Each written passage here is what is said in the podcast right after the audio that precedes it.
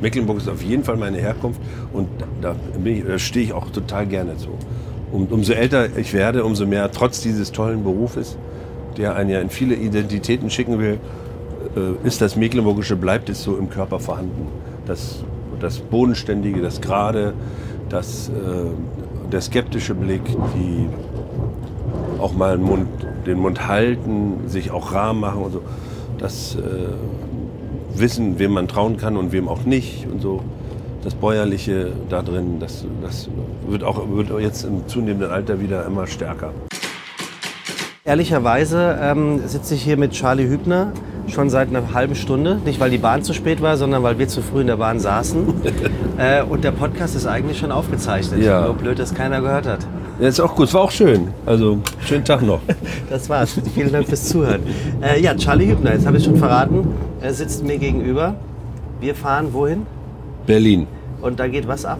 In Berlin ist äh, morgen die Filmpreisverleihung, Deu Deutsche Film Bundesfilmpreis, heißt jetzt Lola.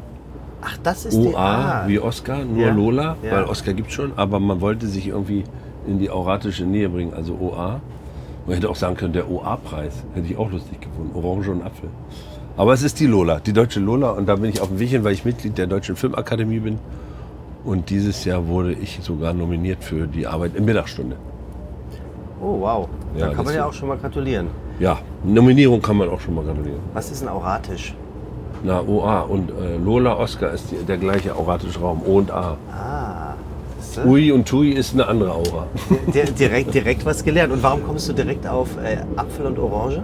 Früher gab es bei uns, ich kriege es aber auch nicht mehr wirklich hergeleitet, äh, äh, OA, also Apfel und Orange oder OA-Saft. Das ist A. Ja. Es war aber immer O und A. Also es hatte immer Orange und Apfel, dass man sich gesund ernährt. Irgendwie damit hatte das was zu tun. Ich glaube, es gab so eine Ladenkette in Berlin auch. O und A. Und da konnte man so Gemüse und Obst kaufen. Ich kenne nur A, A und P, attraktiv und preiswert. ähm, Ja, das kenne ich auch. Das Also- war ein geiles Logo. Das ist eigentlich, müsste man das wieder aufleben lassen, weil das war so hart trashig. Dieses Bordeaux-Rot mit diesem bisschen dreidimensional und diesem Unzeichen in der Mitte. ich war die, gerade die letzten Tage auf einer sehr großen Digitalmesse ähm, in Hamburg. Äh, Philipp Westermeier war auch neulich hier im Podcast zu Gast. Und äh, der hat eine Keynote gehalten ähm, mit den bekanntesten Logos der Welt, Firmenlogos, 30, 40 Stück, die alle parallel nebeneinander, alle anders aussahen und die aber in den letzten zehn Jahren ihre Logos alle so verändert haben, dass sie alle gleich sind. Gleiche Ist Schriftgröße, so? gleiche, gleiche Schriftform äh, und Farbe. Völlig absurd. Der totale Einheitsbrei geworden.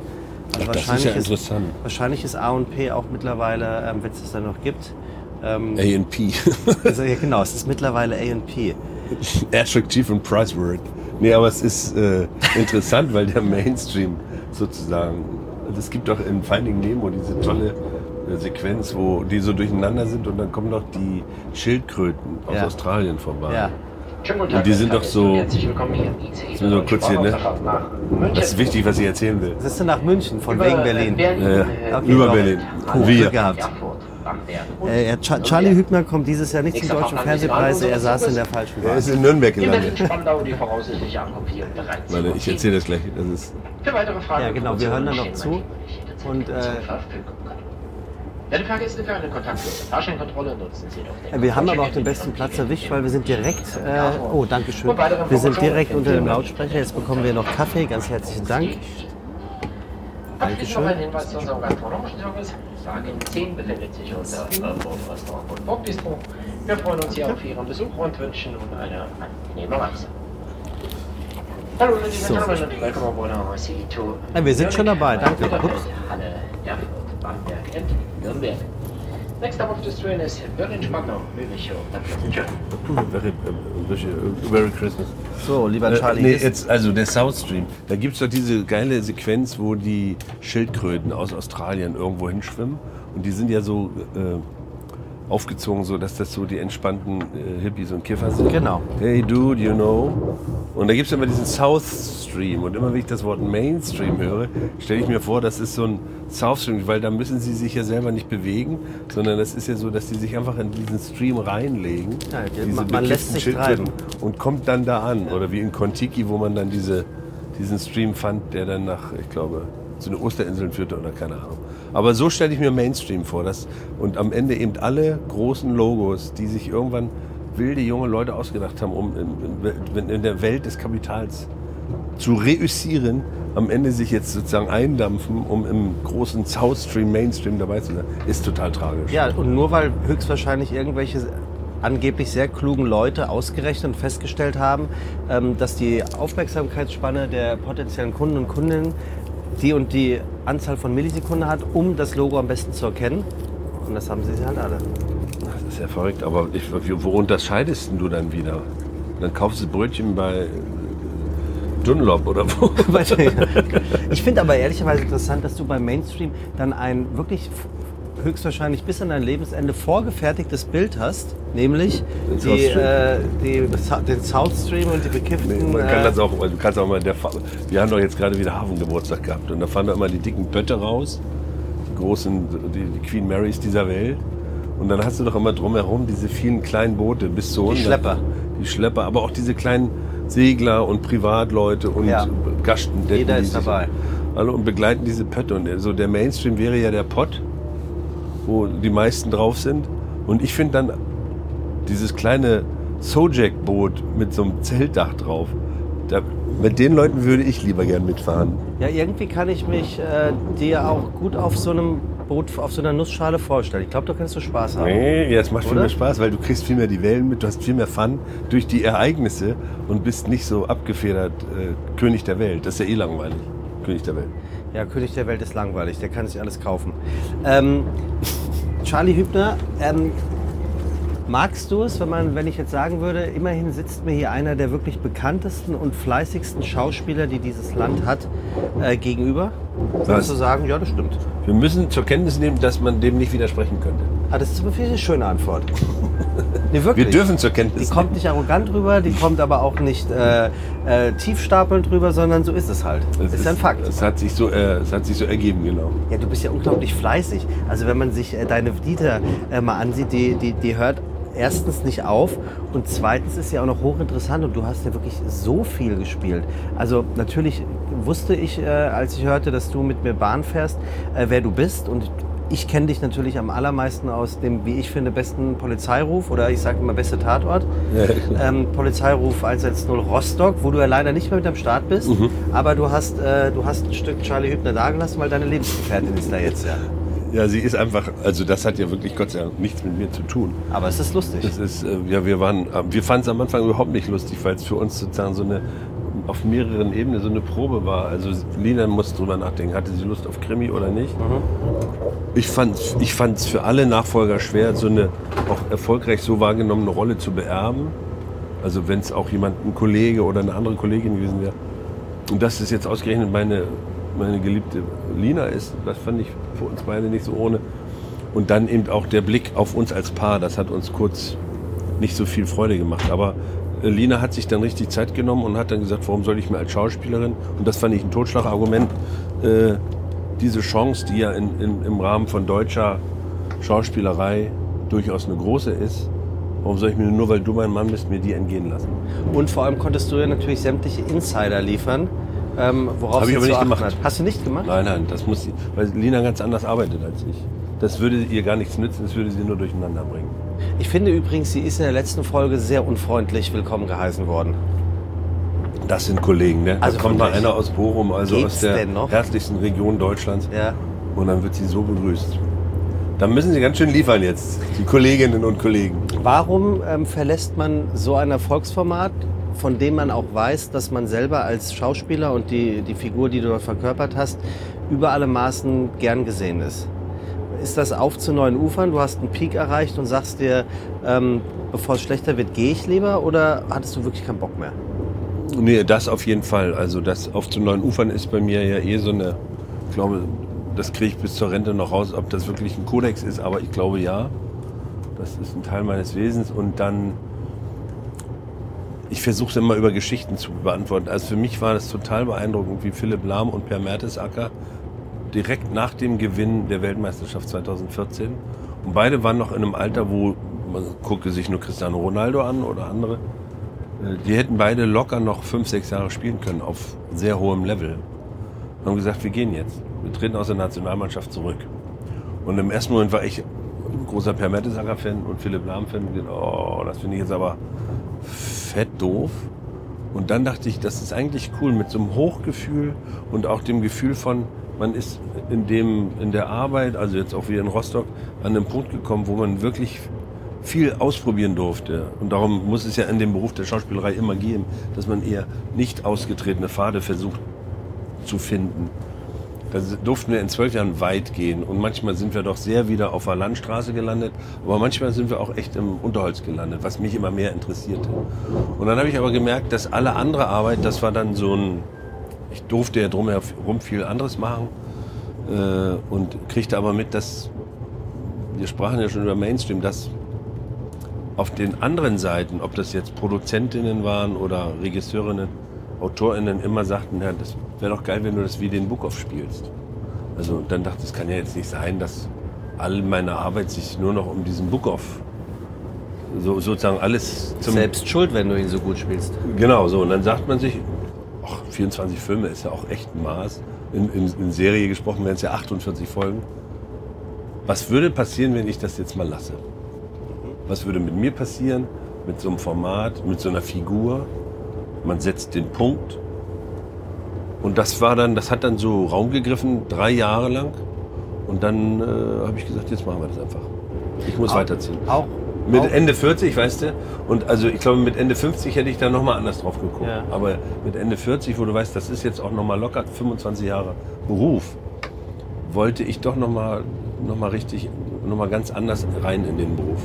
Oder, oder spielt er auch ein bisschen mit ähm, die Angst, dann dort in eine Art Bedeutungslosigkeit, siehe Ronaldo zu driften, weil man sich ja irgendwann lächerlich und peinlich äh, macht und auch auf einmal äh, den, um im Bild zu bleiben, nicht mehr den äh, Polizeiruf Rostock, sondern den Polizeiruf Saudi-Arabien spielt. Na, dann hätte der Bukow versetzt werden müssen nach München wahrscheinlich. Genau. Obwohl, die haben ja immer sehr gute Polizeirufe auch gemacht. Deswegen stimmt das. Wo kann man den denn hinversetzen? So eine ganz reiche, nicht so spannende Enklave. Monaco. Ne, oder Bad Homburg oder sowas. In Taunus? Ja. So Kronberg oder sowas. Kronberg wäre auch gut. Aber, Polizeiruf 110 Kronberg. Spiel, sagt man Polizeiruf 110? Ja, ich sag das. Ich weiß nicht, ob, also ich sag 110. Immer. Ist ja interessant. Mhm. Aber hat das auch irgendwo im Hinterkopf mitgespielt, dass du eventuell sagst, äh, bevor es irgendwie random auch für dich wird, vom Gefühl, aber vor allem auch für die Zuschauenden? Ja, natürlich. Die Angst war ja von vornherein da, dass du mit so einem Sonntagsabendformat, weil da ja auch der Fokus hoch ist, immer nach wie vor die erfolgreichste Fernsehsendung in Deutschland, also im fiktionalen Bereich, dass du auf einmal doch immer, also das sind ja schon eng gezogene Strukturen in der Dramaturgie und dass du da immer sich was einfallen zu lassen, die zu unterlaufen oder anders zu führen, was am Anfang ja total glückte mit so wenig äh, Revierszenen wie möglich. So gut wie gar keine Vernehmungen im Revier. Äh, wirklich fahrende Arbeit, das, was wir im Alltag in Hamburg ja leider Gottes, für einen Kreativen Gott sei Dank, oft sehen, äh, irgendwelche kleinen schwarzen Golfe mit einem Blaulicht drauf. Das heißt, da wird gerade gearbeitet. Da wird gerade versucht, die soziale Ordnung zu halten. Und äh, das findet dann eben nicht in diesen gestanzten Formaten statt. So Leiche, Gruppenbesprechung, Vernehmung, Hausbesuche. Viel weniger Hausbesucher in der Wirklichkeit. Ne? Als, also, und da war immer die Angst, dass das irgendwann doch da ist, weil man mal schnell einen drehen muss, weil irgendein anderes Buch nicht fertig wird und so. Die Angst hatten Anneke, Kim Sana und ich und auch die ganze Gang im Übrigen. Die waren ja, sind ja sehr eng gestrickt da alle. Aber äh, vielleicht tröstet es dich ja, äh, gefühlt bist du immer noch da. Also man guckt den Polizeiruf Rostock und denkt sich so, ja, Hübner ist irgendwie, entweder kommt er gleich um die Ecke oder es wird nochmal... Ja, das war der Versuch mit der letzten Folge. Also, dass man sagt, dass man ihn nicht erschießt.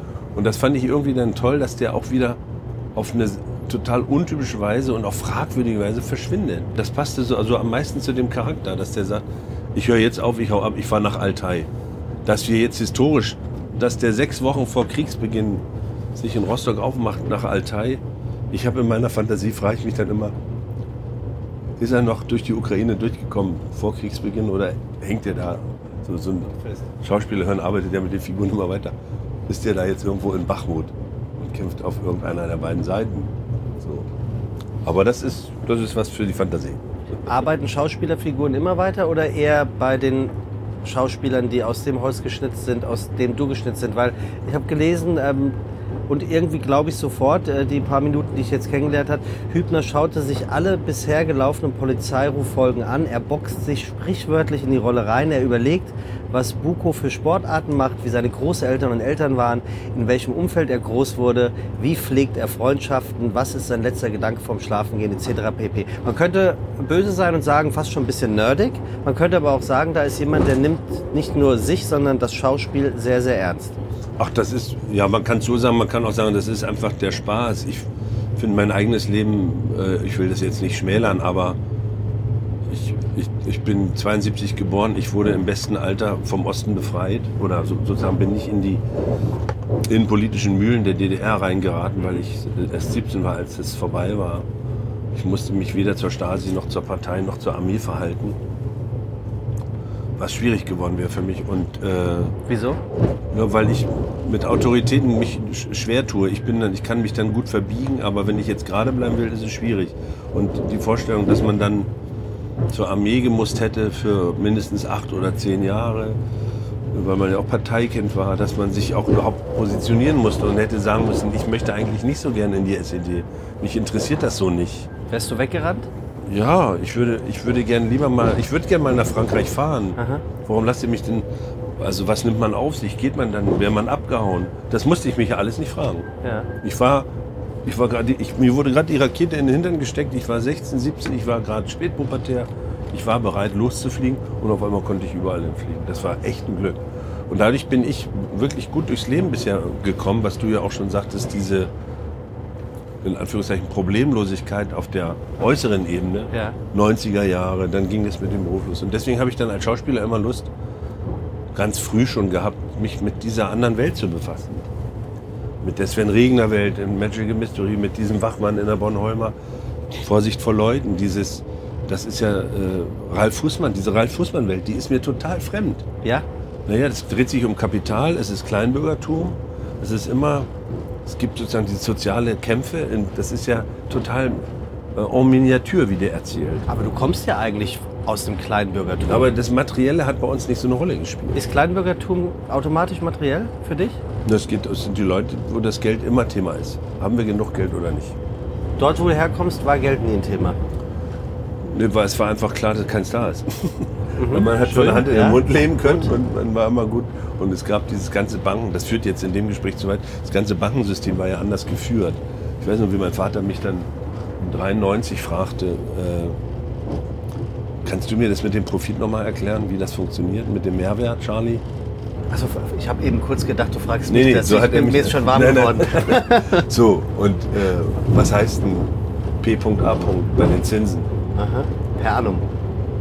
Das wusste er nicht. Da ja. war aber schon, da waren die Kreditverträge aber schon unterschrieben. Also so, ja. ohne jetzt ins Detail zu gehen, aber das ist sozusagen ein ganz anderer Blick auf Geld gewesen. Sondern man hatte Geld oder keins. Aber man, man war nicht gleich horrormäßig verschuldet oder man war auf gar keinen Fall steinreich.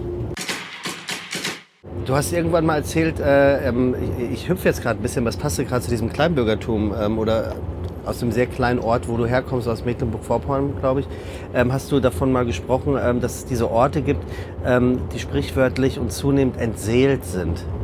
Die Dörfer, ja. Ähm, ich, wenn, wenn ich mir das bildlich vorstelle, dann denke ich an einen, an, an einen sehr heißen Tag.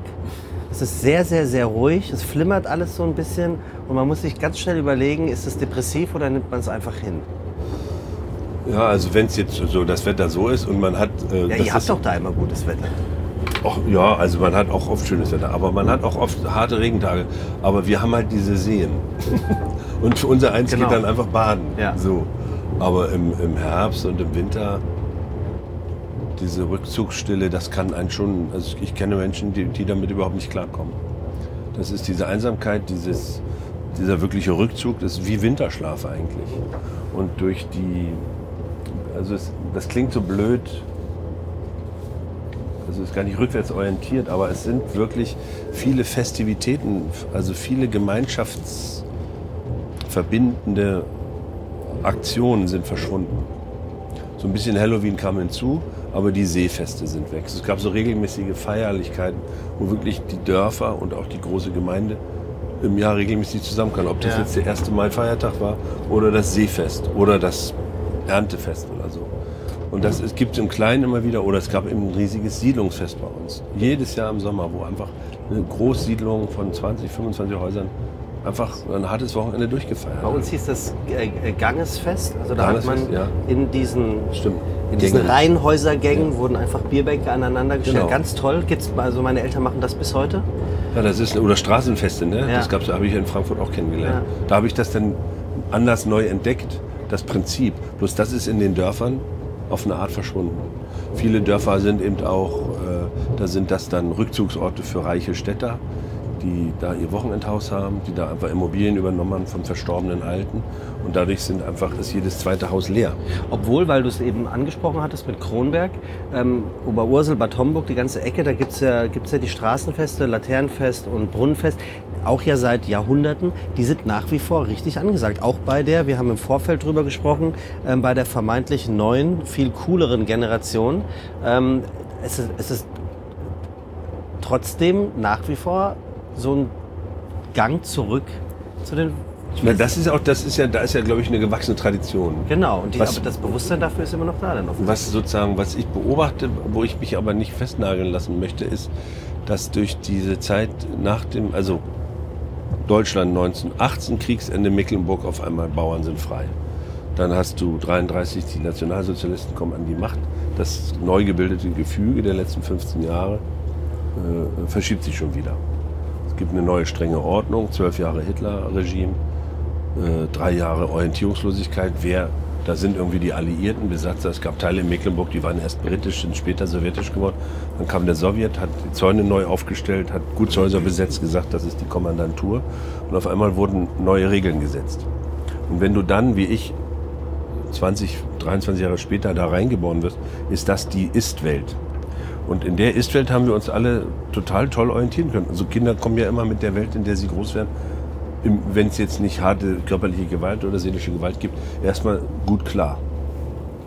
Und diese Ist-Welt, mit der ich groß geworden bin, die ist 89 verschwunden.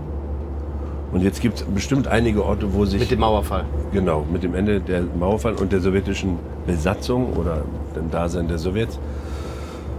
Und da gibt's jetzt sicher Orte, ich glaube in, in, in so Sachsen und so Döller, weil da die Kirche eine größere Rolle spielt, in der Sorbei ganz stark, wo alte Rituale von früher, im Sinne dessen, was du jetzt aus Hessen erzählst, immer Bestand hatten oder sofort wieder aufgenommen worden sind. Aber es gibt auch viele Orte, die ich kenne, in diesem Bereich Nordbrandenburg, Südmecklenburg, wo das nicht der Fall ist. Und dann war erstmal gar nichts da. Und jetzt gibt es natürlich Versuche, sowas anzuschieben. Ne? Das ist aber dann auch schon eine jüngere Generation. Aber mit entseelt meine ich eben auch diesen Punkt eines Heimatverlustes, den ihr so ja nie erleben musstet in den alten Bundesländern. Stimmt, ja. Dass du, egal wie man dazu steht und auch in angesichts des Ukraine-Krieges macht es ja, also ist ja die Schere sofort wieder schärfer geworden, die da auch die einen von den anderen trennt. Aber es gab den Verlust dessen, was man selber als Heimat empfunden hat, weil man darin groß geworden ist. Oder wie meine Vatergeneration, der ist 32 geboren, die haben das aufgebaut. Das war wie so eine eigene Idee. Dann wurden sie irgendwann auch, wurde ihnen gesagt, wie sie es aufzubauen haben vom großen Bruder Sowjetunion. Aber es war eine Art von Heimat. Und die wurde ersetzt, für die alten Genossen ganz schlimm, vom Klassenfeind, den Kapitalisten. Für unser eins war es, ich war im besten Alter, Neugier. Ich war Amerikani Amerika fixiert durch die ganze Popkultur. Großbritannien, Frankreich, da wollte ich auf einmal hin. Weil meine ganzen Bands haben Englisch oder Französisch gesungen. Wer waren deine Bands? Nein, wollen wir, die, dann- wir wollen auch noch über anderes. Drei Bands, Naja, also Motorhead, Tom Waits, Nick Cave. über die du ein Buch geschrieben hast, Motorhead? Ja, ja, genau. Ja. Nick Cave, ja. Und das So, dritte war? Tom Waits. Das waren so die großen Felder. Da kam natürlich dann Jacques Brel dazu und so, also dann nachher die ganze Klassik um Maler herum. Das äh, öffnete sich ja dann. Aber ich war sozusagen, für mich war das wie so ein organischer, so ein organisches Aufbrechen und wieder andere, die ein bisschen älter sind als ich, die haben wirklich was verloren. Oder die Generation meiner Mutter, die schon in die DDR hineingeboren wurde. Für die war wirklich ihre ganze Identität dahin. Und viele, jüngst ist eine, eine äh, Tante gestorben, die war damals 48, die hat ab dann keine Arbeit mehr gehabt. Die hat ab ihrem 48. Lebensjahr keine Arbeit mehr gefunden. Nur weil sie nicht bereit war, ihre Heimat zu verlassen. Was ja eigentlich doppelt schlimm ist, weil ist. Ähm, du bekommst ja dann, ich bin jetzt mal etwas äh, ge- gestümer, von den Wessis noch gespiegelt, was beschwerst du dich denn jetzt eigentlich noch? Ihr habt doch jetzt ein viel besseres Leben. Ja, das ja, genau. aber eigentlich eine Form der Identität geraubt ist, weil ich erinnere mich, es war ja dann natürlich so nach 89, dass jeder Ort im Westen eine Partnergemeinde im Osten bekommen hat. Äh, bei uns war es, Fra- ist es Frauen, Frauenwald. Ja. Und ich weiß das noch wie heute, die, diese, diese Familie, die uns zugeteilt wurde, denen wir zugeteilt wurde, dass man sich anfreundet, also die wurde das ja auch auferlegt sozusagen. Ähm, Ja, seid mal lieb zueinander. Seid mal lieb zueinander. Ähm, die saßen da am Frühstückstisch bei uns und eine sagte so, na ihr habt eure Heimat ja nicht verloren. Und ich habe das damals natürlich überhaupt nicht verstanden, da war ich elf oder zwölf, aber ich hatte äh, mit meinen Eltern noch gar nicht so lange her auch nochmal darüber gesprochen. Das ist uns natürlich gar nicht in die Birne gekommen. Nee, also, wie, also dir eh nicht, aber Nee, das. mir eh nicht. Aber weil Heimat ist ja auch so ein, deswegen vermeide ich das Wort im Moment immer so, ist, ist auch ein schwer beladener Begriff, dem würde ich fast so zwei Jahre mal Auszeit gönnen. Findest du? Ja, weil Heimat, da, da, da, da hängen sich auch politische Strömungen dran. Was ist denn Heimat? Ich, also ich könnte es sozusagen in der Beladenheit gar nicht sagen. Ist Heimat nicht einfach das, wo man herkommt? Nee, zum Beispiel, also würde ich sofort sagen, nö, das wäre für mich Herkunft. Heimat ist, da ist das Wort Heim mit drin. AT ist, glaube ich, eine grammatikalische Konstruktion, also der Ort, wo man zu, sich heimisch fühlt.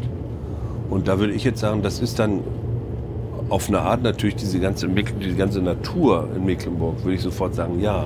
Aber sozial am heimischsten fühle ich mich äh, in meiner Familie mit Lina Beckmann und ihrem Sohn. Das würde ich sagen, ist dann meine Heimat. Und mit den beiden dann in den Süden nach Mecklenburg zu fahren und zu baden, ist schon viel Glück. Und wenn du das Wort Heimat für zwei Jahre aussetzen willst, was, wie ersetzt du es? Na, dass man sich wirklich einen Kopf macht, also Herkunft zum Beispiel. Aha. Mecklenburg ist auf jeden Fall meine Herkunft und da, da stehe ich auch total gerne zu. Und umso älter ich werde, umso mehr, trotz dieses tollen Berufes, der einen ja in viele Identitäten schicken will, äh, ist das Mecklenburgische, bleibt es so im Körper vorhanden. Das, das Bodenständige, das Gerade, das, äh, der skeptische Blick, die auch mal den Mund, den Mund halten, sich auch rar machen und so. Das äh, Wissen, wem man trauen kann und wem auch nicht und so. Das Bäuerliche da drin, das, das wird auch wird jetzt im zunehmenden Alter wieder immer stärker. Würde ich, um nochmal zurück auf die Polizei oder auf deine schauspielerische Rolle im Polizeiruf zurückzukommen, würde ich jetzt fast alles sagen, dass du die Attribute, die du gerade aufgezählt hast, deinen Charakter im Polizeiruf auch innehatte. Na, der ist ja auch Mecklenburger. Ne? Ja, also ich der fand dich im, im positivsten Sinne unangenehm, Ja, nervig, unmöglich, äh, oper- absoluter Hass von Opportunisten Ja, oder auf Opportunisten. Ähm, du hast dich sehr aufgelehnt, finde ich, Ja, er total. gegen alles und jeden eigentlich. Ähm, und eigentlich würde man jetzt abschließen und sagen, aber am Ende hast du immer recht behalten. Aber auch das war ja nicht immer so. Also es ging ja auch ab und an mal, mal schief. Wie viel ist da, bist du ein Dickkopf? Also auf, ich bin in, im Stillen kann nicht einer sein, aber im Verhältnis zu Bukow überhaupt nicht. Also es ist so 90 zu 10 das Verhältnis ungefähr. Und bist du auch so gefühlslos wie Bukow, was ähm, die echten Gefühle angeht? Es wirkt zumindest immer so bei ihm. Nee, nee, er ist ja total, also es ist interessant, dass ihm, ihm das gelungen ist, ich muss jetzt in der dritten Person Einzel sprechen, dass, äh, dass, dass er so gelesen wurde, auch in den Szenen mit den Kolleginnen und Kollegen, die zu Gast waren, dass man es immer schaffte, dass die nicht genau wussten, was sie erwartet. Das war der Versuch von uns, immer so eine, das, jetzt kann man ja drüber reden, das war immer der Versuch, so eine Atmosphäre zu erzeugen, dass man manchmal, also manchmal habe ich mich einfach versteckt, wenn ich wusste, es kommt einer, der sich tierisch freut, mit mir zu drehen. Ich dachte, wir müssen diesen Moment des Wiedersehensfreude auf später vertagen. Wir müssen erstmal, ja, so. Das, Da aber, verlangst du aber ganz schön ab. Ach naja, das ist auch Spaß. Ja, wir sind natürlich, wir aber- sind nicht in der Wirklichkeit, ne? Aber, Das- aber das ist ja interessant. Ja, ja. Oder Annika und ich haben manchmal wirklich einfach eine Krise erzeugt. Ja. Dann, weil wenn eine Krise im Raum ist, sind alle wacher, um dann nochmal ein Thema zu besprechen. Das war so, und das ist durch diese Idee, durch diese Figur von Bukow möglich gewesen. Das muss ich auch wirklich kollektiv wieder delegieren. Das bin natürlich gar nicht nur ich, sondern das ist am Anfang natürlich Owen Moore und vor allem auch Daniela Muskeler gewesen, die Redakteurin. Die, also zwischen uns dreien ist dieses, was man dann Figuren nennt, ja entstanden. So, dass du so einen ambivalenten Charakter hast. Der, und dann kann das so ein Körper und so ein Wesen wie ich auch leisten. Aber ich selber als Mensch, ich habe am Ende mehr von dem gelernt, als ich glaube, ich habe mir mal vorgestellt, wie das wäre, Hübner trifft Bukow in Rostock in einer Bar. Und? Das ein ganz, ganz, ganz flaches Gespräch. Aber, ihr, aber ihr bestellt beide Bier. Natürlich, beide Ja. Bier und ich so, hallo, ich wollte mal so, ich soll da jetzt so eine Rolle spielen, ich wollte mal so einen Kommissar kennenlernen. Und Und wie, Ja, wie, also- findest, wie findet er dich? Was glaubst du? das, was ist das für eine Weichwurst? Da ist ja nichts zu holen, geheimnislos. So. Und erst im Suff wäre vielleicht was entstanden, also wirklich auf Schnaps. Da wären wir vielleicht dann in so Bereiche reingekommen. Drogen, Kurier, der war mit 17 und Hübner hätte das gefragt, wie das war. Ach, das war schon. Dann so im Suff diese Gaunergeschichten, wie man wen gejagt hat und so. Dann hätte Bukow, glaube ich, ausgepackt. Aha. Aber ich hätte am nächsten Tag einen ganz schlimmen Kater gehabt, weil er deutlich besser Schnaps verträgt als ich. Wäre Buchhoff jemals bestechlich gewesen? Bestechlich, naja. Also ich glaube, er. Also unter, letztendlich nicht, aber er hat mit den Mitteln der Bestechlichkeit gearbeitet, um zu seinen Zielen zu kommen. Also er hat dann schon auch mal was gemischt, aber vor sich selber, letzten Endes vor Gott, kann er immer sagen, ich bin am Ende immer sauber geblieben. Apropos Gott, ich habe neulich einen Film gesehen im Kino. Der Film geht und handelt um den Tod. Er heißt äh, Sophie der Tod und ich. Hast du schon gesehen? Ich habe ihn schon gesehen. Oh Gott, Hast jetzt- du ihn noch nicht bin, gesehen? Jetzt bin ich nervös. Hast du ihn noch nicht Ich gesehen? kenne ihn in- und Ja, auswendig. klar. ich habe ihn mit vier Menschen gesehen in einer Pressevorführung.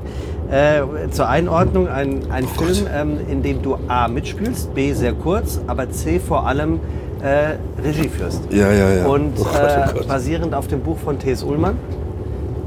Auch ein sehr interessanter Charakter.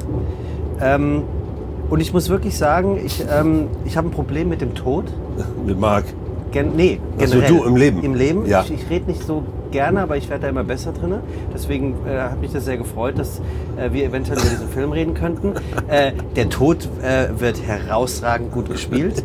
äh, die jüngeren Zuhörenden äh, kennen, kennen ihn als Marktleiter aus die Discounter. Genau, genau. Ich habe mich sehr gefreut, als ich ihn da gesehen habe. Lob vorab für das Setting. Ich finde es ein unglaublich gelungenes Setting. Auch diese, diese Bude, die da des Nächtens eröffnet. Ja, ja. Äh, ich dachte erst mit dem falschen Film übrigens. Ich dachte So- wirklich erst mit dem falschen So Film. soll es sein, genau.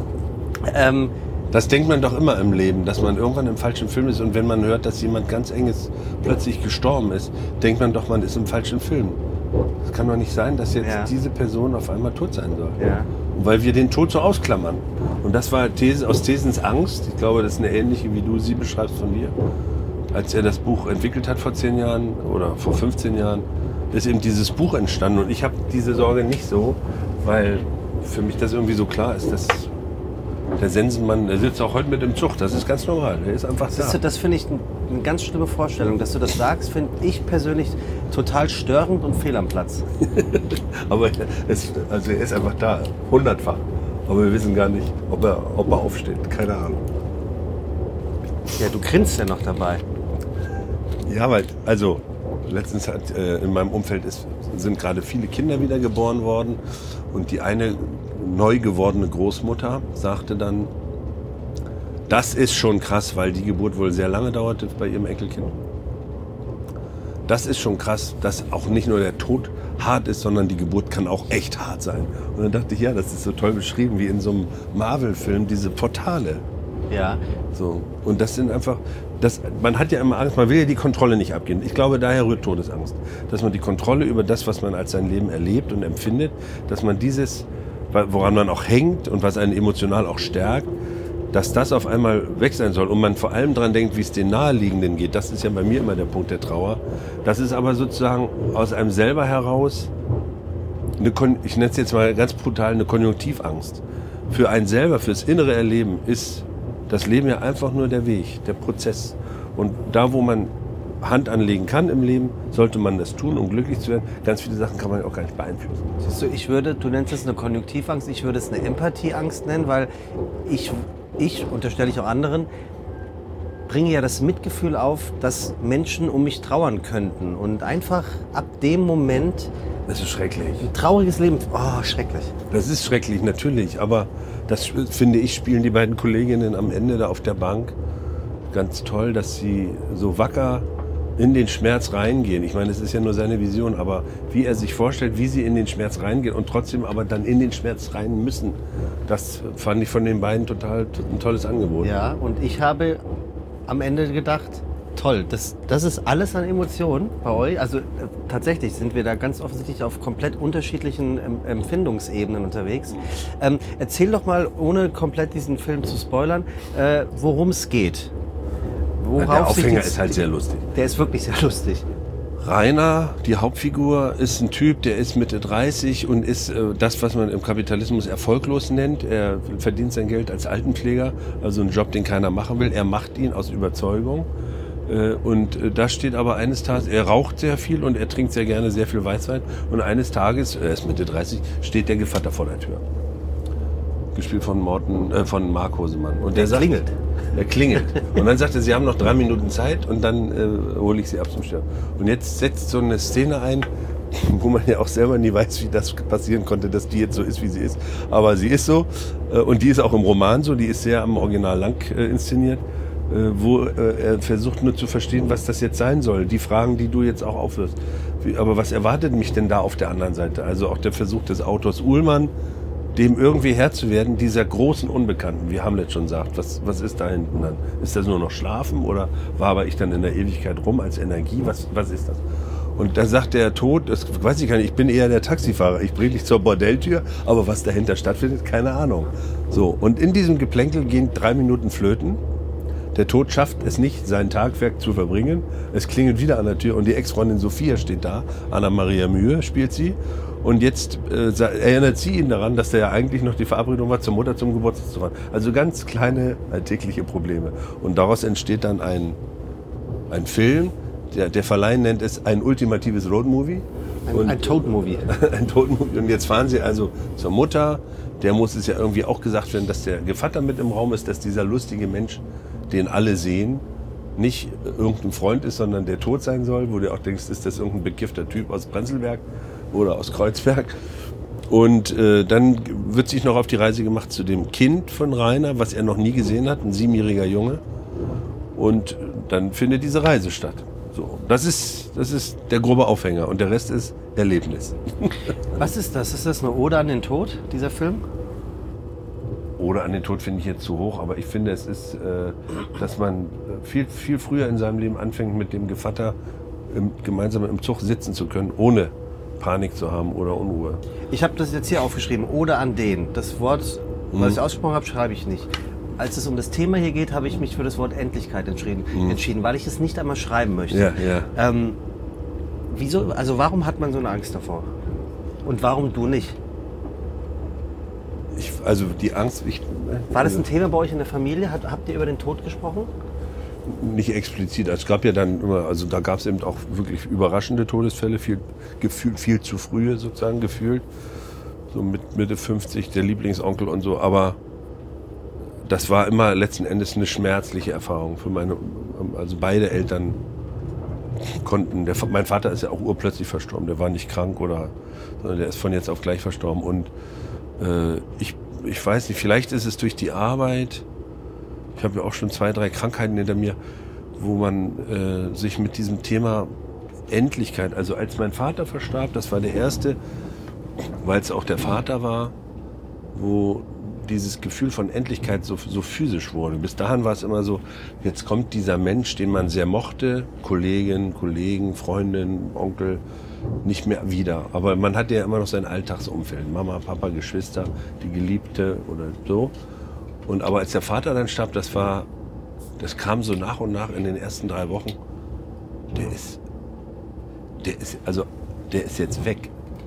Das, jede Art Habitus, den ich, mein ganzer Körper ist ja, es gibt ja dieses Gefühl nach einer Trennung, wo man immer sagt, das ist wie so eine offene Wunde, da braucht einfach Zeit, bis die Narbe, so wie wenn man eben einen harten Cut in der Haut hat oder so. Aber beim Vater war es so, das ist jetzt für immer so, ab jetzt ist es nur noch so. Die Beziehung zu dem Alten, zu meinem Vater, liebevolles Alter, sage ich, wenn ich den, den Alten nenne, also zum Vater, ist äh, ab jetzt nur noch die. Und dann gibt es ja diese ganz verrückten Träume, dass dann die Verstorbenen immer auftauchen in den Träumen. So wie als der, der kam in den ersten Wochen kam mein Vater immer in meinen Träumen vor.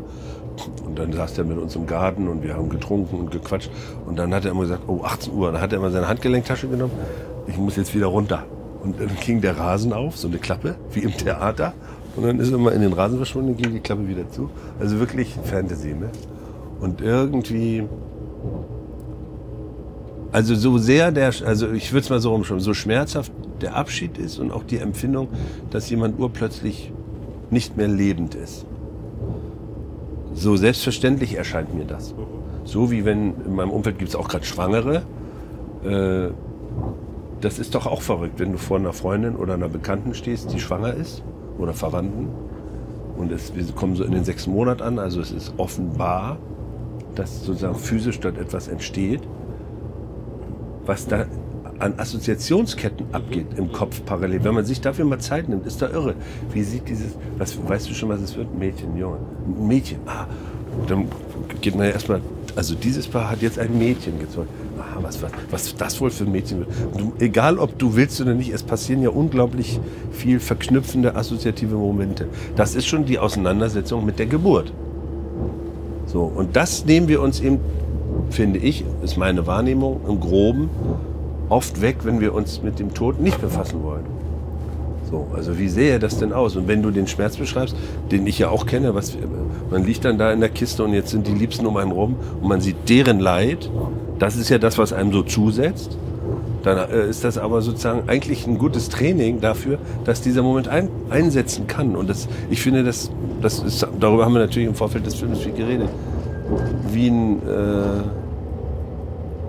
wie ein Fließen, das ins Fließen zu kriegen. Diese, eine Angst kann ja so bleiern sein oder so stehen, so schwer. Die kann so auf einem draufliegen wie so eine Stahlplatte von so einem Künstler, der sein Kunstwerk nicht richtig festgemacht hat. Und dann liegst du darunter. Ich war mal im Krankenhaus, da wurde morgens einer eingeliefert, ein, ein Bauarbeiter von der Baustelle in Frankfurt war das. Dem ist eine Stahlplatte ab Hüfte abwärts auf die Beine gefallen. Ja. Ab dem Tag hatte der keine Beine mehr. Matsch so ein Vier-Tonnen-Teil. Und so kann ja Angst auf der Seele liegen. Die Angst vor was. Irgendeiner hat mal gesagt, Angst ist Enge, kommt glaube ich sogar aus dem Wort im Lateinischen. Ja, genau. So, und dann. Und das passt ja auch. Ja, ja. Ich finde, Angst ist Enge.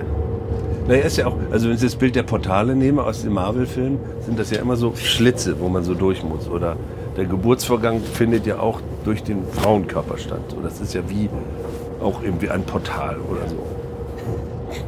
Das ist ja auch echt ein krasser Vorgang physisch, was da passiert. Definitiv. So, und ich bin jetzt sozusagen, wenn man jetzt in dem Bild bleiben will, sage ich dann, wie, wie heißt denn, wenn man sich den Tod auch als Kaiserschnitt vorstellt? Das ist ein schönes Bild. Ja, naja, also er, er, ist ja definitiv, das ist die einzig stehende Verabredung in dem Moment, wo du anfängst zu schreien und Sauerstoff atmest und die Feuchtigkeit des Körpers verlassen hast, ist klar, dieses Atmen, was jetzt beginnt, wird irgendwann auch wieder enden. Boah, das, das, ist der einzige Deal, den wir ja. mit, mit, den allmächtigen Herrschaften dieser Welt haben. Was hast du gesagt? Die einzige Verabredung, die steht, ja. ja. Das ist die ähm, einzige. Alle anderen kannst du für dich ja definieren. Oder du wirst definiert, je nachdem, wo du groß wirst. In Diktaturen ist schwieriger als in freien Demokratien, ja. aber. Ich habe äh, in dem Zusammenhang mit der Vorbereitung auf dich äh, gelesen, dass du mal gesagt hast, dass dir dein Vater vor allem in der Auseinandersetzung fehlt. Ich finde das irgendwie einen ganz romantischen Gedanken. Na, der war nicht gut in Auseinandersetzung. Aber du, er oder warst du vielleicht nicht? Nee, er nicht und ich auch äh, ewig, ewig nicht, weil ich bin ja sozusagen auch sein Kind. Aber äh, die, allein Sachen zu erzählen und zu merken, der hatte ja ganz andere Rollenbilder noch. Der ist unter Hitler groß geworden, kam aus dem katholisch-evangelischen sächsischen Haushalt, bürgerlich die Katholiken sind in Sachsen gelten als sehr streng. Ich habe da keine Ahnung von, aber äh, und die Protestanten eher lässig. So, also der kam mit so fest, mit so mo moralischen so Rollenbildern so. Und das half gerade in so einer Zeit, wo man dann mit Hallo Gallos zu tun kriegte, wie meinen ganzen Metal-Kumpels und dann den Punkern und dann diese ganzen Theaterleute und später die Filmleute. Das hat er nur noch so ein bisschen mitgekriegt. War das immer toll, dann äh, zu erzählen und dann an deiner Reaktion zu merken, wie man es auch sehen könnte. Und das, diese Art von Auseinandersetzung. Es war jetzt kein Intellektueller, der sich massiv mit dir an so einem Thema abarbeiten wollte. Also auch eine Generation, die man ja quasi schwer zum Reden bekommen hat, ne?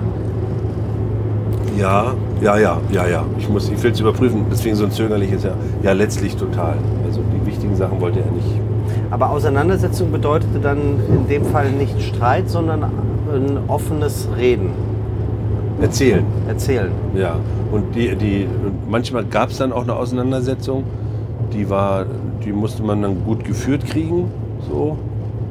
Also dass, wenn die eine Seite sich dann anfängt aufzubauschen, dass man, dass die andere Seite dann den Ball flach hält. Also Real Madrid gegen FC Barcelona sozusagen. Aber ähm, das ist uns dann am Ende auch, be be bevor er dann so plötzlich starb, super gelungen. Das waren die letzten fünf Jahre waren super. Das heißt, du hast, ist ja von vielen Leuten vielleicht eine Art Urangst, du hast äh, keine Fragen nicht gefragt, wo du dich am Ende geärgert hättest, dann hätte ich das mal gemacht. Nee, Und das ist doch toll, oder? Ja, ja. Das war aber mir auch nicht klar. Das war dann im Gespräch mit meinen beiden Brüdern, äh, tauchte das so auf, weil da waren noch Fragen.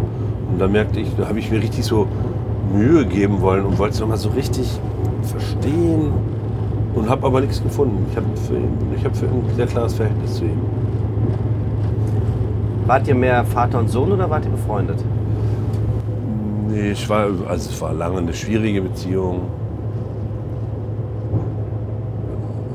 Am Ende würde ich sagen, wenn man jetzt schon so genau fragt, einander sehr, einander sehr lange kennende, innig verbundene, gute Bekannte. Das ist schön. So, mit guten Bekannten kann man ein Bier trinken und muss es aber nicht. Ja, weil es hat uns auch ganz viel unterschieden und ich bin froh, dass wir nicht in die Situation mussten, dass wir miteinander hart moralisch, also ganz harte Sachen wie Todesschüsse an der Mauer oder Drittes Reich oder so. Es gibt diese ganze Stasi-Geschichte, da sind wir nicht dahin gekommen, wo wir mit ihm gerne hingekommen wären, aber das, da ist er dann einfach drüber hinweggestorben. Aber das, äh, da haben mein Bruder und ich, mein Bruder übernimmt so ein bisschen seine Position, mein kleiner Bruder, und versucht mir immer sichtbar zu machen, was die Gründe gewesen sein könnten, warum jemand sieben Jahre nach Gründung der DDR sich mit dem MFS eingelassen hat, äh, mit 26. Und da dieses Gespräch werden wir lange führen noch, mein Bruder und ich. Das, da übernimmt er so ein bisschen die Position des Vaters.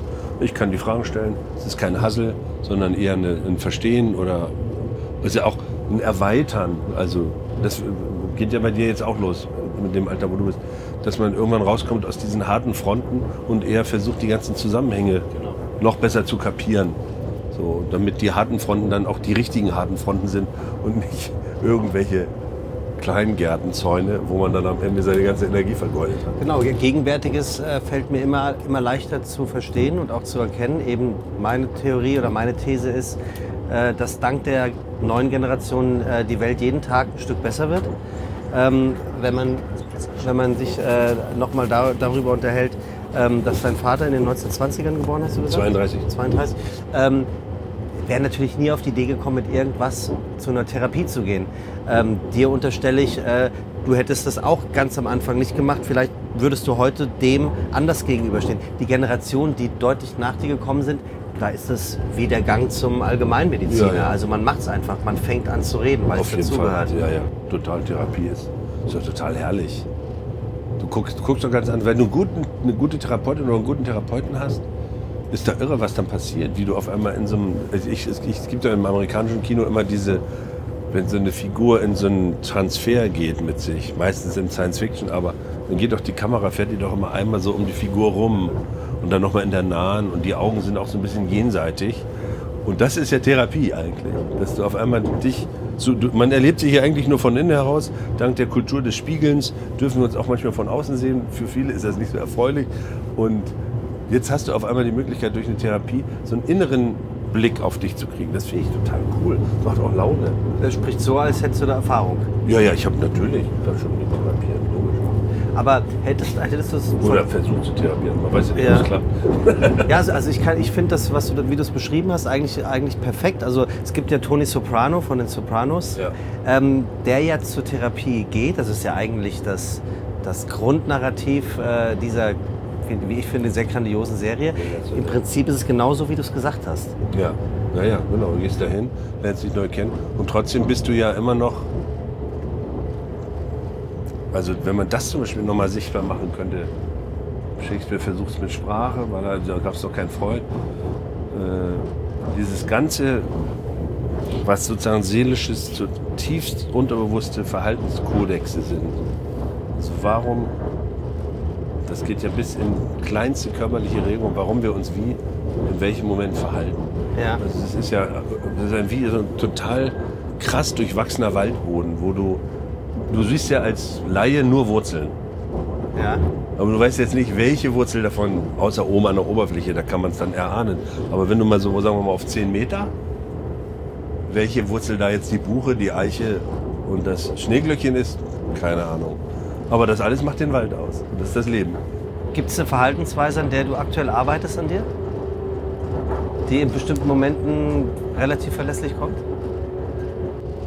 Also jetzt auch so spontan fällt mir keiner ein, weil ich, äh, ich versuche jetzt gerade wieder das mit dem äh, mal weniger Fleisch essen, so Sachen. Aber das ist, ähm, ist natürlich eine Verhaltensweise. Aber das, das ist tiefer, das ist eben nicht nur Verhaltensweise, sondern das ist für mich schon dieser Seinsbereich. Ne? Also wie bist du groß geworden? Ich hab, war ja mal ein paar Jahre Veganer. Und dann Bewusst? ja, ja, war eine Entscheidung, um das auch mal zu verstehen, was das meint. Und kein politischer Veganer, also da ging es mir nicht um den Tiermord, Ein neugieriger Veganer. sondern, äh, äh, nee, also weil es gibt eben ja auch die Ernährungswissenschaften, die darauf sagen, dass wir eigentlich vegane Wesen sind und nur durch die evolutionären Umstände zu äh, Fleischfressern wurden und dass der Dickdarm eine extra Funktion dafür hat und so. Das ist jetzt ein bisschen nerdig und ähm, und bin darüber aber sozusagen seelisch nicht heiter geworden, sondern über die drei Jahre immer dunkler. Obwohl ich mir so einen Tag in der Woche gegönnt habe, wo ich das breche. Und dann merkst du, okay, das ist so, so tief gesetzt, das ist wie eine, wie eine Formatierung. Und das wäre eben die Frage. Und da ist ja das der schönste Beruf für. Inwieweit ist man als Mensch in der Lage, eine echte Setzung nochmal zu dekodieren? Geht das überhaupt? Was nimmst du dir dann weg? Ich hatte mal einen Kollegen, der, äh, der hat dann ein paar Jahre den Beruf nicht ausgeführt, sondern ist so- so in den esoterischen Bereich, hat dann auch krass Yoga gemacht, hat sich da richtig hochgearbeitet und hat sozusagen so versucht, so eine innere Ruhe zu finden und sagte dann irgendwann zu mir, ja, es ist so krass, weil ich habe jetzt Angst, dass ich meinen Beruf nicht mehr kann. Sag, aber was ist denn Beruf? Na, dass ich kein Schauspieler mehr bin, weil ich sozusagen alles, was diese Zerklüftung, die wir ja auch, wo wir Bock drauf haben, oder einfach nur das Entertainment, sich zu verschwenden. Aber man bringt sich ja immer ein Ungleichgewicht in dem Beruf. Das, das geht so ein bisschen flöten, wenn ich versuche, die ganze Zeit darauf zu achten, immer in diesen nirvanösen Zustand zu kommen, in diesen gleichmütigen und alles so ein bisschen durchzuwinken, was jetzt nicht wirklich mein Problem ist. Muss ja nicht jedem Gedanken guten Tag sagen. So, und das fand ich äh, interessant, sich da in so eine Auseinandersetzung, weil irgendwie hilft der Ruhe total, aber irgendwie will der Beruf, ist ja auch ein toller Ausgleich, dass du an, durch den Beruf in Sachen reingehst, die vielleicht für die innere Dekodierung, Umkodierung, keine Ahnung, echt taugen. Ja, also ich kann diese Angst des Kollegen schon verstehen, da vielleicht nicht mehr zurückzukommen. Ja, ja. Ich frage mich gerade, ob dir das passieren könnte, weil du, du, bist ja, du bist ja sehr mannigfach in deinem, in deinem schauspielerischen Wesen. Also ich weiß gar nicht, mir war es tatsächlich nicht bewusst. Und dann, als ich es gelesen habe, dachte ich, ja stimmt, das könnte der gewesen sein. Du hast ja auch ähm, mit, mit äh, Anke Engelke ähm, Ladykracher gemacht. Ja, Ähm, fünf Jahre. das hätte ich dir jetzt erstmal nicht unterstellt. Und dann habe ich mir noch ein paar Sachen angeguckt. Du bist ja auch wirklich lustig. äh, Ui, genau. ja, wirklich, also wirklich lustig. Ja. Also, ähm, bist du jetzt, äh, bist das du oder bist du Buko oder bist du alles? Bist du die Rolle, die du, bist du Regisseur, was, oder bist du einfach ein Tausendsasser? Na, Tausendsasser ist ja so ein Bild von außen. Ne? Das ist ja so der Typ mit dem dicken Mantel, wo irgendwie, man weiß gar nicht, wie viele Taschen er hat Ja, und was da alles drin ist. So, aber das äh, würde ich jetzt. Und du bist sehr belesen. Ich frage mich die ganze Zeit, bist du belesen oder bist du intelligent? Oder bist du beides? Also du, du weißt ja unheimlich viel, habe ich den Eindruck. Also ich lese viel. Ich, das ist ja wirklich mein größtes Hobby. Letzten Endes. Lesen ist irgendwie döller noch als Filme gucken. Lesen, Musik hören, Filme gucken. Das ist so meine liebsten Zeitvertreibe. Also wenn meine Frau nicht da ist. Und, und, und, und was, was ist denn dein liebstes Genre, um nochmal rauszufinden? Auch gibt es jetzt keine ein. Also das, was ich könnte sagen, was ich als erstes immer ausschließe, ist äh, sozusagen alles, was so in dem Bereich Romantic Comedy, Herzschmerz, also die leichte, die leicht erzählte mittelständische ach, ich wurde von meinem Mann oder ich wurde von meiner Frau betrogen und äh, jetzt mache ich mich darüber lustig oder ich gehe in die äh, Illusionslosigkeit. Das, da steige ich immer relativ schnell aus, weil gerade wenn es mittelständische Geschichten sind, denke ich immer, Leute, geht zur Sparkasse, holt euch einen Kredit und macht erstmal eine Reise in ein sehr schönes Fernland und dann schlaft ihr mal drei Wochen ruhig aus, geht schön baden, trinkt ab und an mal einen guten Schluck Alkohol und dann guckt ihr nochmal neu auf euer Leben. Das sind, finde ich, so. Weil du es so machen würdest? Nee, ich würde es nicht so machen. Das jetzt, jetzt ich auch gedacht. Nee, nee, ich würde es nicht. Aber das sind sozusagen, die haben für mich keinen wirklichen Need. Ja. Da denke ich so, das ist eher ein Geschäftsmodell, meiner Meinung nach. Das ist ganz böse jetzt, aber Geschäftsmodell ist gut, ja. so, läuft ja super. Aha. Sowohl im Film als auch, auch in der Musik als auch in der Literatur. Nee, aber du hast eigentlich was ganz anderes gefragt, wer ich das alles bin. Ich, letzten Endes würde ich sagen, ist jeder Mensch, das, ich kann das gar nicht über mich selber so beschreiben. Bei mir ist es ist sicher Neugier ein großer, also ein ganz krasser Antrieb, muss man doch dieses Wort benutzen, aber ich, ich bin relativ doll überzeugt, dass jede Persönlichkeit dieses Spektrum in sich hat. Und wir dann durch eine berufliche Entscheidung oder durch eine seelische Formung in den, in den ersten 16 Jahren natürlich viel, auch bei mir viele Spektren ausgeblendet worden sind. Aber ist ja auch mal die Frage, spielst du lieber Bösewichter und Gute? Das ist mir völlig wumpe. Es gibt, Bösewichter ist ja auch ein Schema, was einfach sehr attraktiv ist, weil es mit einem Geheimnis agiert. Ich finde Schauspieler ist viel interessanter, einen total guten Menschen so zu spielen, dass man ihm die ganze Zeit zugucken will. Das finde ich die viel krassere Aufgabe. Ist auch in der Regel viel undankbarer. Aber das finde ich den schauspielerisch den größeren Kick als der dubiose zu sagen, wo man dann denkt, hey, hey, hey, der, ist, der ist faszinierend. Ich, kann, ich kriege den nicht geknackt. Klar, das ist sofort eine Anziehung drin. Aber wenn du schaffst, einen guten Menschen zu spielen, der total anziehend ist, das finde ich für mich dann schauspielerisch die größere Aufgabe. Hast du da ein Beispiel, äh, dass wir uns die Zuhörenden vorstellen können, wer, wer ein Äh, warte, äh, warte, warte, das, das Spektrum ist massiv. ein sehr sympathischer Charakter, der auch noch gut spielt? Ja. Matt Damon. Matt Damon. So. Der hat das drauf. Der ist sozusagen in der Amerikaner. Brad Pitt kann das auch. Die, da, da werden ja immer Kanten reingezogen. Aber Matt Damon ist äh, ein Schauspieler, dem ich das Sympathische sofort abkaufe. Also, und damit meine ich nicht nur das, was er ja auch hat, das Image des guten Schwiegersohns, sondern er hat äh, sozusagen so eine subtile Intelligenz. Der führt die Figuren auf eine. Ich kenne ihn nicht. Vielleicht ist das ganz anders, aber meine Wahrnehmung davon ist, dass er die Figuren auf so, mit so einem Instinkt führt und gleichzeitig aber immer bedacht ist, schon, er ist schon der Puppenspieler seiner Figuren. Und er kann unglaublich charmant sein, er kann total nerdy sein, er kann echt rabiat sein, aber er kann eben auch ein richtiger Good Guy sein. Alles gut eigentlich in Talentierte. Mr. Ripley auch. Talented äh, Mr. Ripley, sehen. Good Hunting. Hunter auch, stimmt, So. ja. Also sein Durchbruch auch. Der fällt mir jetzt durch die Frage als erstes ein. Ja. Da gibt es bestimmt noch 30, 40 andere, auch Kolleginnen. Aber äh, das ist einer, dem gucke ich auch immer gerne zu. Ich freue mich immer, wenn es einen mit dem Film gibt.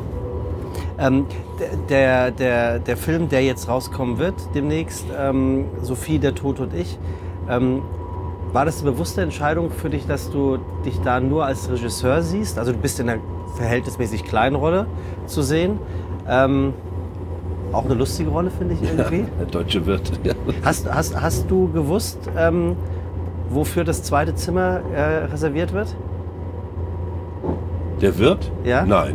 Nein. Der, äh, der ärgert sich, dass da ge also gebucht wird und dann kommt da keiner und jetzt wollen sie nicht zahlen. Ah, okay. Ja, der ist ganz gerade. Nein, Alles nein, klar. nein. Ähm, war das eine bewusste Entscheidung, dass du dich dann nur klein reinschreibst und dich aufs vermeintlich Große hinter der Kamera konzentrierst? Also für mich war klar, dass ich eigentlich gar nicht mitspielen will. ah ja. Weil das ist äh, so Regie, Regie ist ja eine Arbeit. Das ist ein krasser Job. Also äh, das ist auch wirklich ein anderer Job als Schauspielerei, zumindest so wie ich sie für mich betreibe. Äh, und da habe ich konnte, ich habe ziemlich schnell gemerkt, als es dann mit dem Film ernst wurde, dass ich, wenn ich mir jetzt vorstelle, ich arbeite mit den Rainer oder den Morten oder Morg, das wären ja so die drei anderen Rollen gewesen, so wie ich das mache und muss aber dann parallel so einen Drehtag am Laufen halten, muss gucken, dass wir die Bilder reinkriegen, die wir brauchen, muss im Vorfeld wissen, welche Bilder wir suchen. Bin selber aber als Typ eher an der Regie interessiert, die nicht Knute ist, sondern aus einer Lässigkeit heraus Sachen entstehen.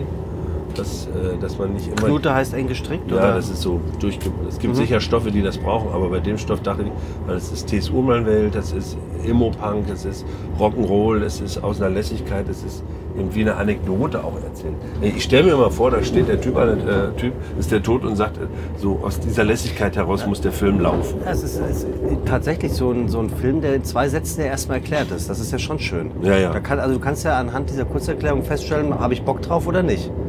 Genau. Für wen ist der Film genau richtig?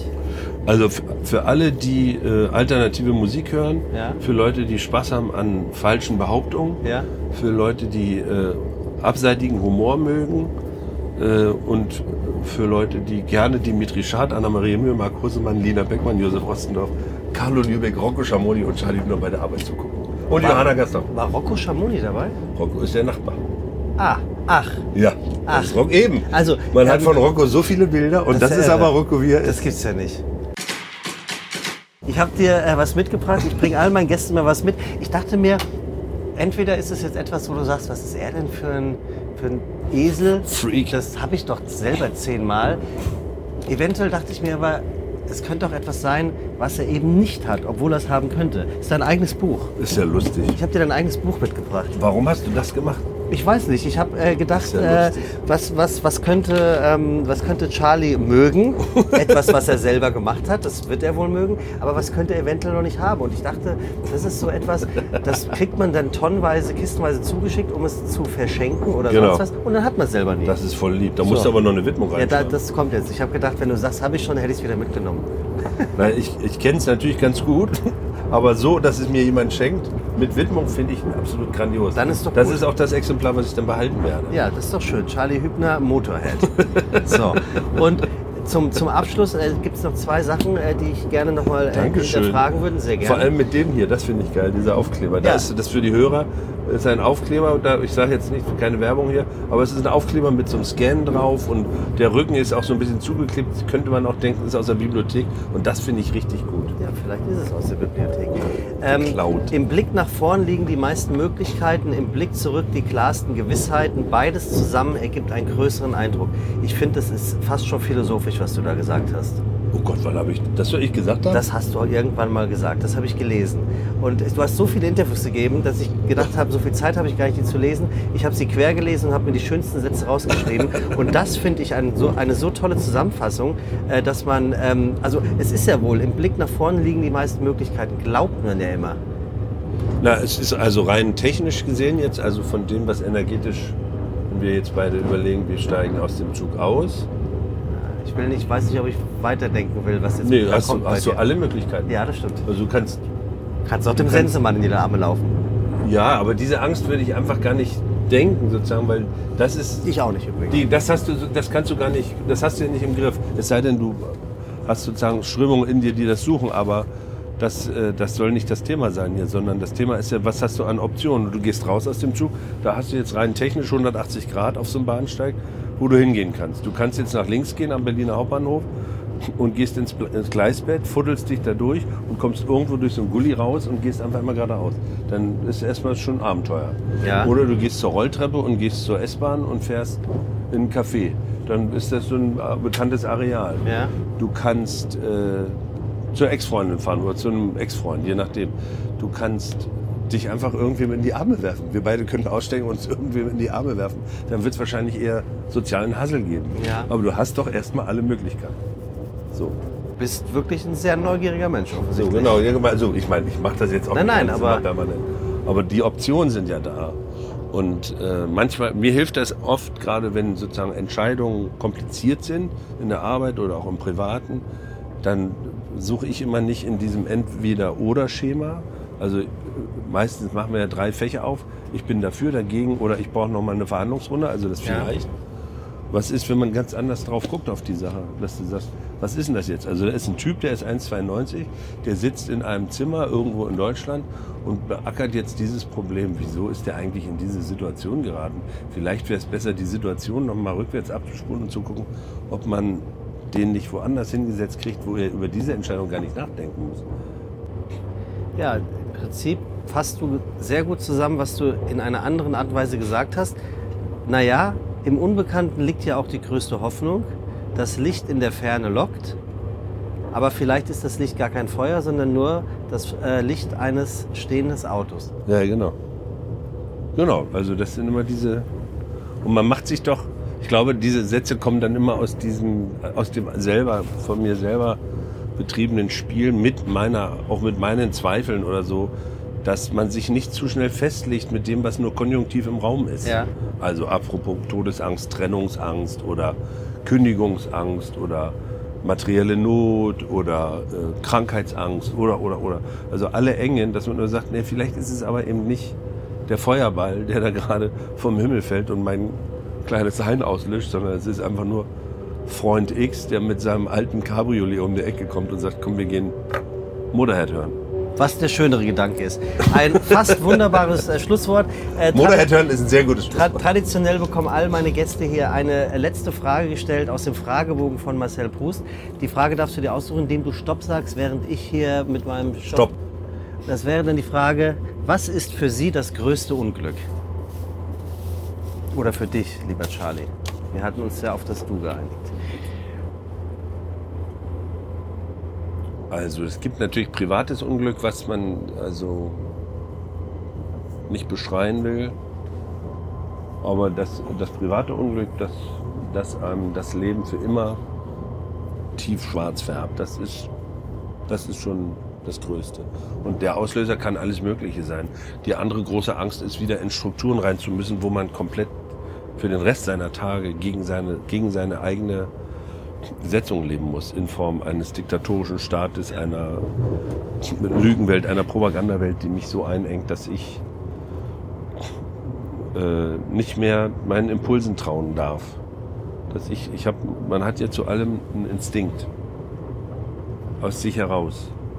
Und in dem Moment, wo jemand diese Situation so komplett, objektiv komplett nicht so einschätzt, wie sie dokumentarisch sich mir darstellt, und ich dieser Lüge folgen muss, was definitiv wissenschaftlich eine Lüge ist, oder mein ganzes Sein steht in Frage, unter Beschuss, ich werde inhaftiert und so weiter. Darauf habe ich überhaupt keinen Bock. Das wäre wirklich ein schlimmes Unglück. Dann äh, möchte ich mich ganz herzlich dafür bedanken, dass ich das große Glück hatte, wirklich äh, mich mit dir hier unterhalten zu Das dürfen. war sehr lustig. Es hat wirklich Jetzt habe ich jetzt schon wieder, jetzt kommt meine Panik. Wenn das einer hört, Ja, was, mir hat das einen riesengroßen Spaß gemacht. Äh, ich hoffe dir auch.